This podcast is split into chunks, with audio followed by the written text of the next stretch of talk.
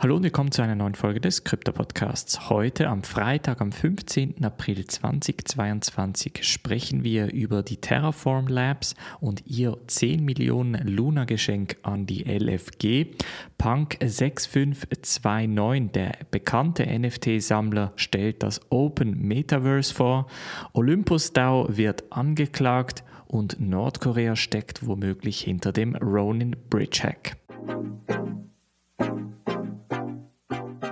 Springen wir in diese erste News Story und zwar geht es um die Terraform Labs. Das sind ja die Blockchain-Entwickler hinter dem Terra Luna Projekt und die haben nun der Luna Foundation Guard, also der Stiftung, der Non-Profit-Stiftung, welche für die Stabilität des UST-Stablecoins einsteht, 10 Millionen Luna im Wert von etwa 820 Millionen US-Dollar geschenkt. Jetzt fragen sich da viele, wie funktioniert das genau? Man muss da wirklich unterscheiden. Terraform Labs ist aktiv aktiv damit beschäftigt, Terra Luna weiterzuentwickeln, mit dem Ziel, dass Terra Luna einmal komplett dezentralisiert wird. Die Luna Foundation Guard ist eine Non-Profit-Stiftung, welche das Ziel hat, dass UST oder Terra USD, also die Stablecoin, die dezentralisierte Stablecoin, entsprechend stabil bleibt. Da hat die LFG-Stiftung sich zum Ziel gesetzt, etwa 10 Milliarden US-Dollar Gegenwert an Bitcoin einzukaufen. Und das machen sie auch sehr fleißig. Das heißt, in den letzten letzten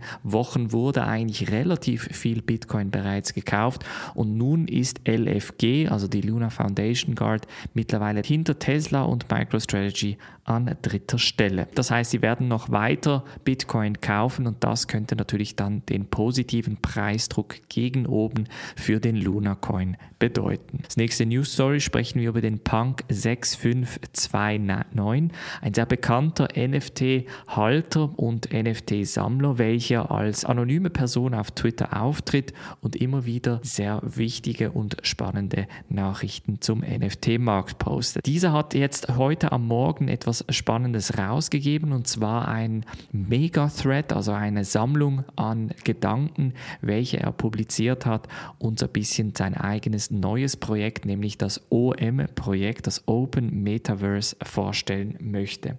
Im Open Metaverse geht es hauptsächlich darum, dass es eine Stadt oder mehrere eigene Städte gibt. Zehn Städte soll es schlussendlich geben mit etwa einer maximalen Bevölkerungszahl von 10 Millionen pro Stadt. Das heißt, 10 mal 10, etwa 100 Millionen Leute sollen schlussendlich in dem Open Metaverse aktiv werden.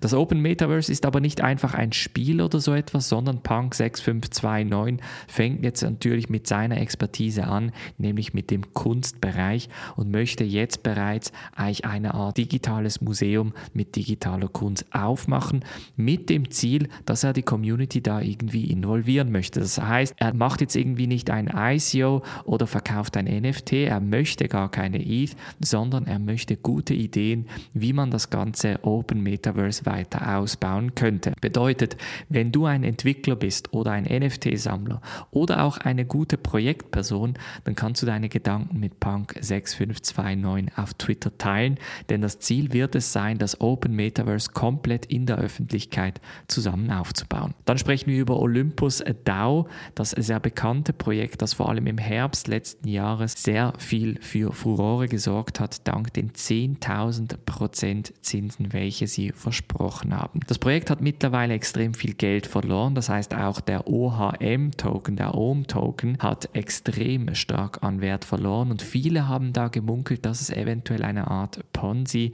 oder Schneeballsystem gewesen ist. Mittlerweile gibt es auch einen Gerichtsfall, bei welchem einer der Investoren den Mitgründer Apollo welche eine pseudonyme Person ist, das heißt man weiß nicht genau, wer diese Person ist, anklagt mit dem Ziel, dass eben diese DAO oder beziehungsweise die OM-Tokens fälschlicherweise von Apollo gestohlen worden sind. Etwa 10 Millionen US-Dollar sind anscheinend von diesen OM-Tokens eben fälschlicherweise von dem Investor weggekommen. Wie jetzt dieser Rechtsfall ablaufen wird, ist sehr spannend, denn natürlich ist eine DAO technisch gesehen keine rechtliche Struktur eine pseudonyme Person anzuklagen, wird dann auch entsprechend schwierig.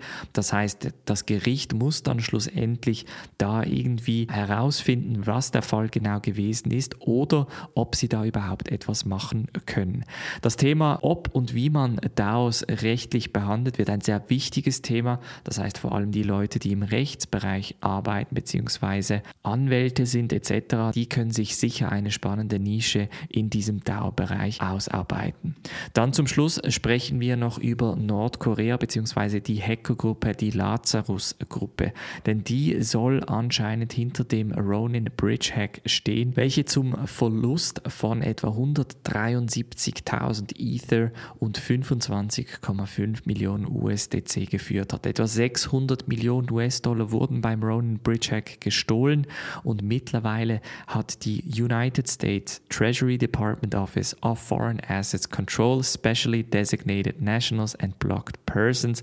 Sehr langer Name, aber eigentlich einfach eine spezielle Liste, welche von den USA herausgegeben wird, um vor allem blockierte bzw. sanktionierte Individuen und Staaten auf eine Liste zu setzen und diese dann entsprechend publik zu machen. Auf dieser Liste ist jetzt auch die nordkoreanische Cybergruppe, die Lazarus-Gruppe, veröffentlicht worden, mit dem Gedanken, dass eventuell da die Lazarus-Gruppe dahinter stecken würde. Bei solchen Stories ist es immer sehr, sehr schwierig, das Ganze zurückzuverfolgen. Natürlich kann man mit Hilfe von VPNs und anderen Technologiemöglichkeiten die Quelle dieser Attacke ein bisschen verschleiern, aber ob dann schlussendlich wirklich diese Lazarus-Gruppe dahinter gesteckt hat, das werden sehr wahrscheinlich nicht herausfinden, außer natürlich, man fängt an, die Ether dahinter zu tracken und das wird dann spätestens bei einer Vermischung durch Tornado Cash ein bisschen schwierig. Es bleibt also auf jeden Fall spannend, wer hinter dem Ronin Bridge Hack